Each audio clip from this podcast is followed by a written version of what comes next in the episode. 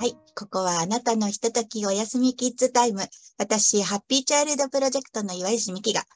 毎週月曜日から金曜日の夜、あなたと一緒に過ごす時間です。大変な子育てを頑張っているあなたに、保育のプロからのアドバイスや、私の日常を話しますね。えー、毎日の子育て大変だけど、楽しいこともきっとあるはず。よかったらメッセージくださいね。一緒にそんな日々を共有していきましょう。もちろんお悩み相談もお待ちしています。さあ、おやすみキッズタイムで今夜も一緒に、えー、進めていきましょう。はい。ということで、今日はね、えー、愛着形成って知ってるっていうお話をしたいと思います。愛着形成って聞いたことありますか？なんか、まだ聞いたことないっていう方もいらっしゃるのかな？と愛着形成って、うーん、愛着はわかりますよね。なんかこう、特定のものに、すごくこう、親近感、特別な思いを寄せるような、そういったイメージになります。で、えっと、愛、子供の愛着形成っていうのは、最初生まれて、まあね、生まれた時って、そうですね、大体ね、爬虫類の脳っていうところがね、えっ、ー、と、育っている時期なんですね。生まれてからすぐに、えっ、と、脳の、えー、消化体っていうところから、えっと、尾低骨のあたりまでずっとこう伸びている。自律神経とか生きるために必要な神経が、えー、あるところが、あの、一番最初に脳として、えー、育つんですよね。で、その時に、えー、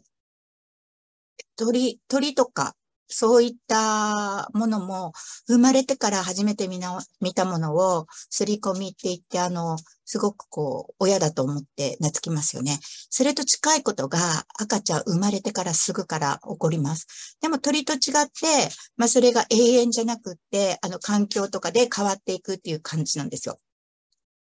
で、まあ一番最初にやっぱりこう、赤ちゃんを産んだ時に、えー、お母さんにね、今ね、えっとね、うん、ボンデリ、ボボンデリング、ボンデリングって言って、あの、素肌に、お胸の間にね、赤ちゃんをうつ伏せにしてね、こう、心音を聞かせるような感じでペタってくっつけちゃうんですよね。そうして、えっ、ー、と、だいたい15分から30分ぐらい一緒に過ごすと、あの、親子ともども、あの、絆が生まれやすいって言われてます。で、その絆が生まれることで、えー、お母さんは赤ちゃんが可愛いって思って、そうするとオキシトシンが出て母乳が出る。赤ちゃんはそこでお母さんののお腹にいた頃の、まあ、記憶というかそういう、えー、に近いところがまだあることで安心して、えー、不安でストレスを感じるのが軽減されるって言われてるんです。で、まあ、オキシトシンが出ることは、あの、本当に、その、女性ホルモンがお母さんすごくその後変わるんですけど、その時に、その、産後うつとかで、まあ、命を落としてしまう人もいるけれども、その、それが、えっと、緩和されるって言われていて、だから、あの、母乳がね、もし出る人は母乳をあげた方がいいって言われてます。で、その母乳をあげて、あげるっていうことで、まあ最初は、うん、えー、物理的な、えー、つながりですね。あの、ご飯をあげている人、もらう人、みたいな形で物理的なつながりがこうあって、やっぱり特別な人ですよね、子供にとっても。で、お母さんも自分のおっぱいを飲んでくれる特別な子供っていう形で親子の絆っていうのが生まれて、それがあの、特別というところの執着っていうところにもちょっとつながって、愛着っていうのが生まれてきます。で、だんだん大きくなっていくと、愛着はその物理的なつながりじゃなくて、心のつながりに変わっていきます。それが、えっ、と、うまくいかないと、愛着形成がうまくいかないっていう形になって、で、えー、愛着が、えー、うまくいかないと、愛着不全ぐらいだったら、ちょっとこう、なんていうのかな、あの、少し変わっ、心が幼いまんまいっちゃったりとか、あの、うん、なんか今一つこう安定しないとか、まあそのくらいでいいんですけども、あの、それがもっとひどくなってくると愛着障害って言って、あの、生きるのに本当に困った状態になる。で、今ね、えっ、ー、と、ちょうどそのお母さんたちの年代が、えっ、ー、と、お子さん、えっ、と、自分が子供だった頃に、あの、親御さんとうまくいってなくて、えー、大きくなって親になったけれども、やっぱりそこの、あの、愛情のところがうまくいってないから、こう、うまく子供を育てられなかったり、あの、愛着障害を持ってると、まだ自分の中で、あの、こう、まず人間は自分なんですね。その、それが満たされてないと、その子供をね、なんかね、こう、可愛いと思えなかったり、また自分が満たされてないのに、こう、相手に、相手っていうか赤ちゃんに向かってその愛情を注ぐっていうのが無理だったりするの。それはね、お母さんの責任じゃなくて、やっぱり心っていうか人間の体の働きなので、あの、しょうがないことなんですけれども、そういったことが起きてきます。で、まあね、それどうやって解決すればいいのっていうのは、一番いいのは、やっぱりその、あの、例えばお母さんならお母、お母さんがそういうものを持っていたら、あの、旦那さんになる、パートナーになる人でもいいですし、なんかね、無条件の愛情で、その人を支えてあげることが一番早いです。で子供も同じで、子供が今、えっ、ー、と、愛着障害まで行ってなくても、愛着がちょっとうまくいってないっていうところは、赤ちゃんの時のその無条件の愛っていうところをもう一回やり直すと改善することが多いです。で、そうやって愛着形成って、あの、ちっちゃい頃からこうだんだん大きくなっていって、その愛着が、えっ、ー、と、大きくなって、えー、そうですね、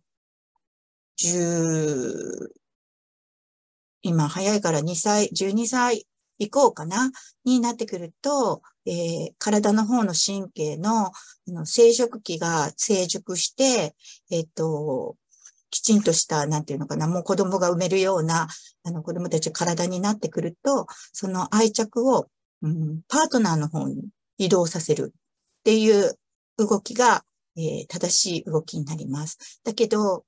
今ね、そこまでね、心が育たなくって、だんだんだんだん、その、なんていうのかな、子供を作ったりとか、パートナーと繋がったりとか、そういったところまで心がいかないっていうところにも、あの、繋がっていて、またそれが少子化に、あの、はのなんていうのかな、拍車をかけてしまうっていうところがあるんですね。だから、まあ、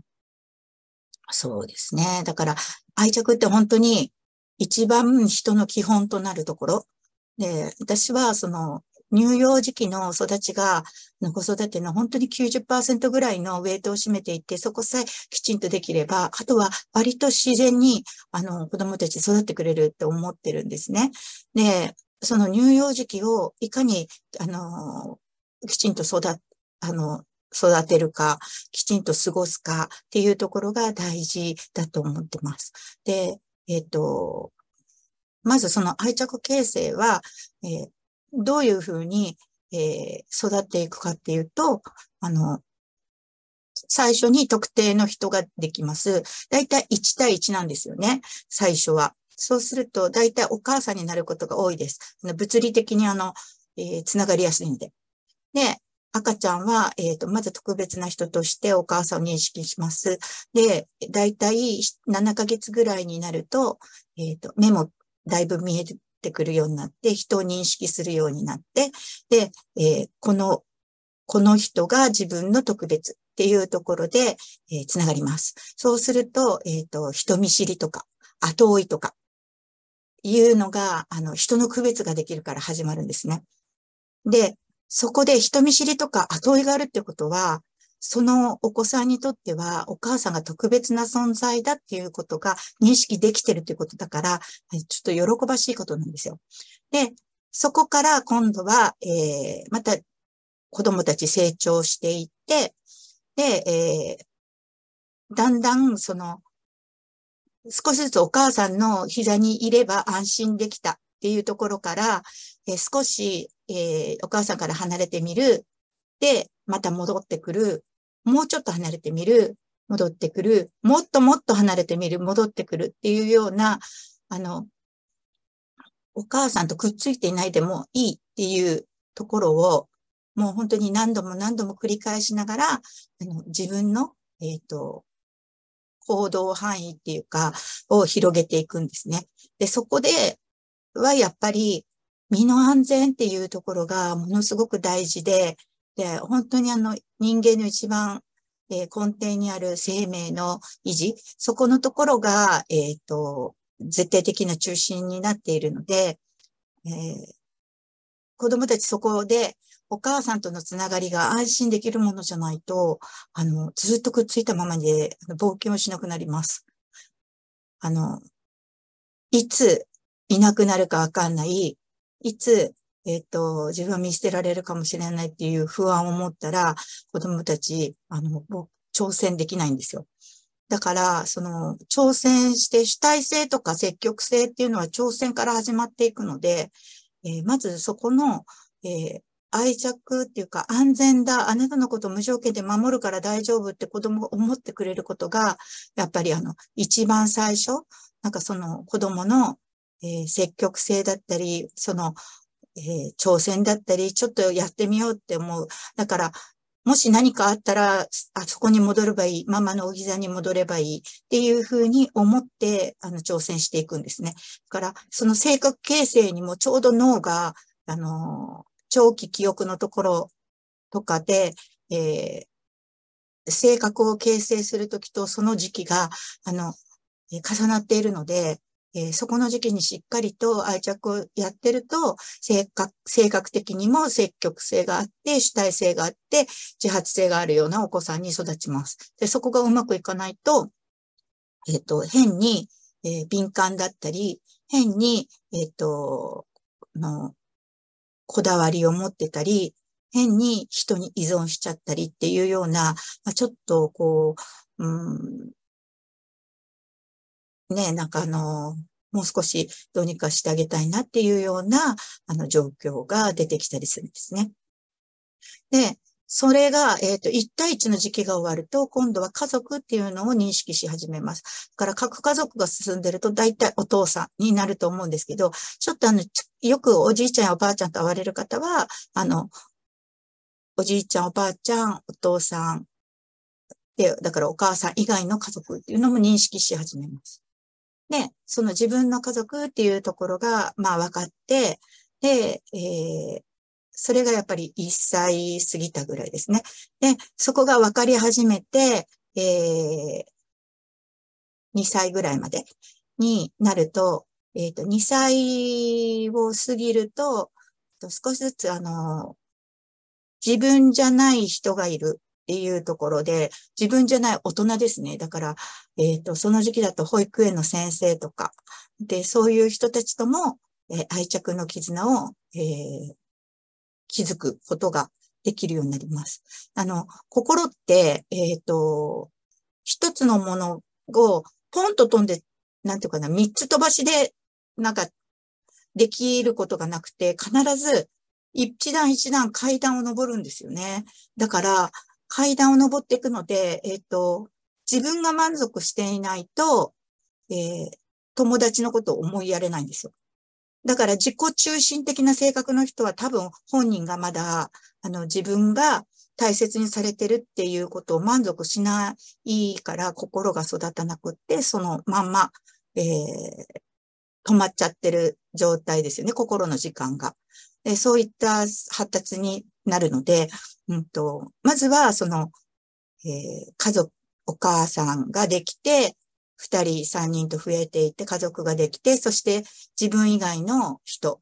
大体最初大人から入ることが多いです。大人が入ってきて、そして、まあ、外でも守られる、守ってくれる人がいるっていうのをちゃんと認識して、で、その次が、えっ、ー、と、今度はお友達に移ります。3歳以降ですね。と、そこで、えー、社会性になってくるんですけど、だからその前にイヤイヤ期があるんですね。で、イヤイヤ期っていうのは結局、えっと、自分が、えー、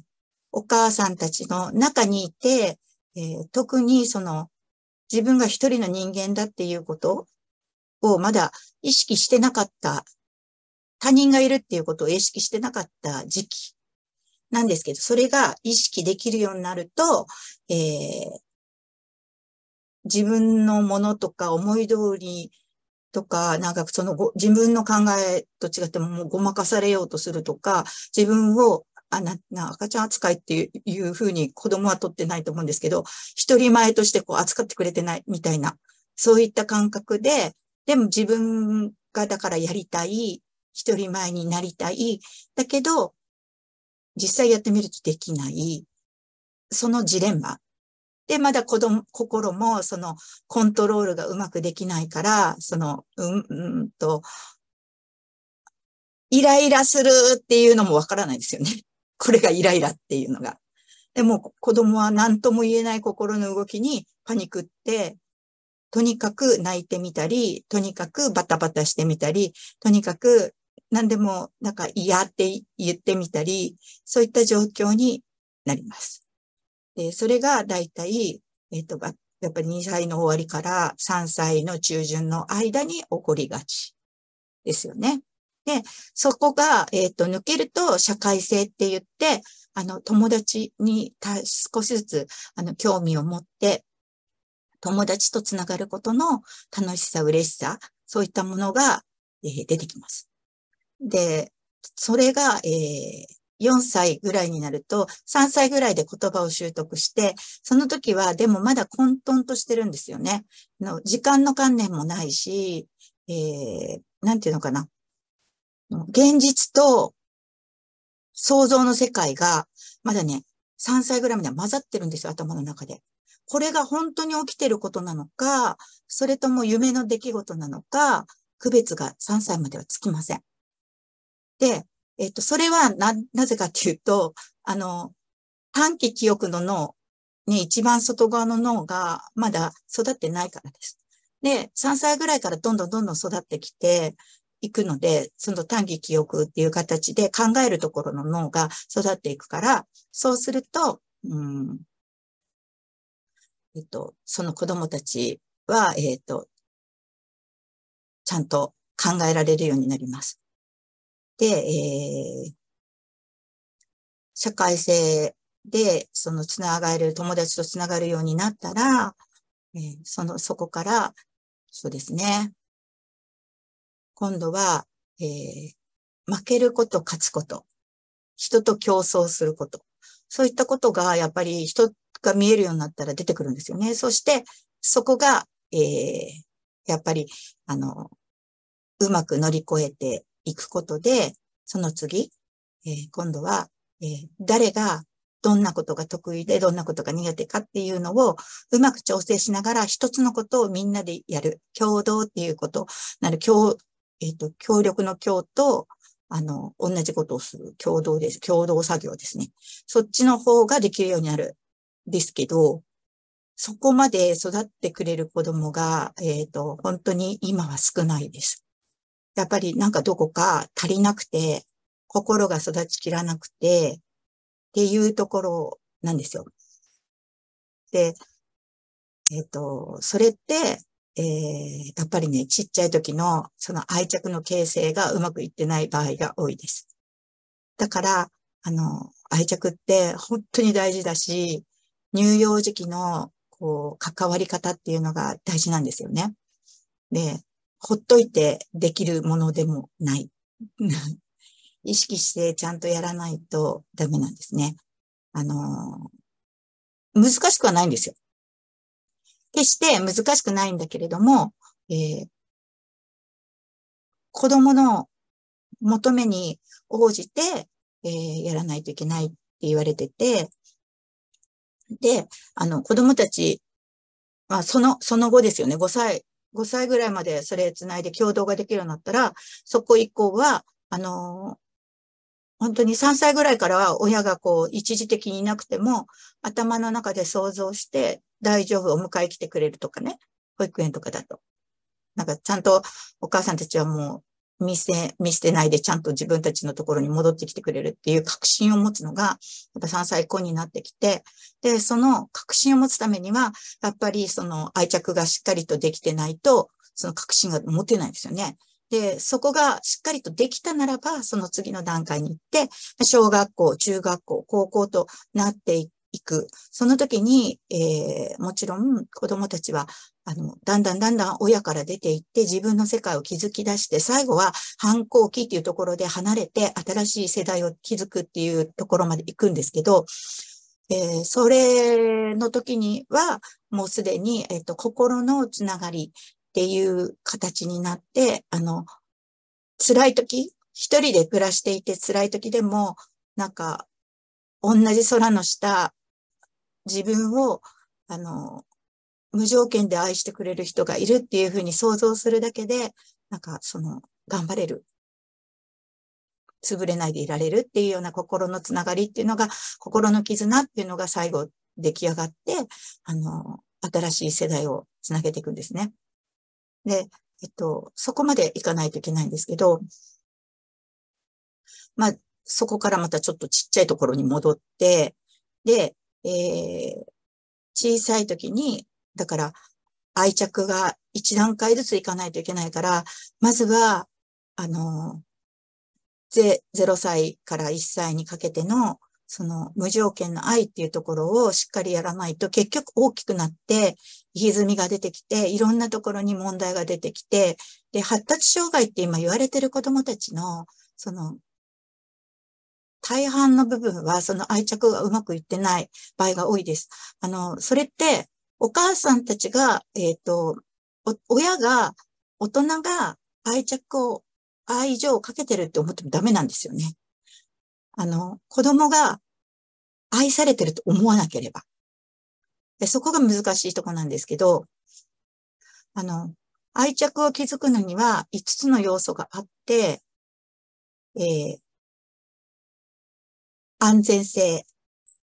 いつでも安全、えー、安全、この人のところにいれば安全。で、安定性。いつでもこの人は変わらず愛してくれる。だから対応が違うとダメなんですね。で、それから共感性。自分のことを理解してくれる。ね、で、えー、と、えー、誠実さ。えっ、ー、と、この人は、えー、嘘を言わない。ですね。あと、一番大事なとこで応答性です。応答性は、えー、子供の求めに応じて、えー、ちゃんと対応できているか。えっ、と、親が自分の都合で対、あの、子供に関わってもダメです。子供の求めに応じてっていうところが必要ですね。で、そこがうまく一番いかないところが多いって言われてます。あの、応答性と共感性がなかなかうまくいかない。で、えっ、ー、と、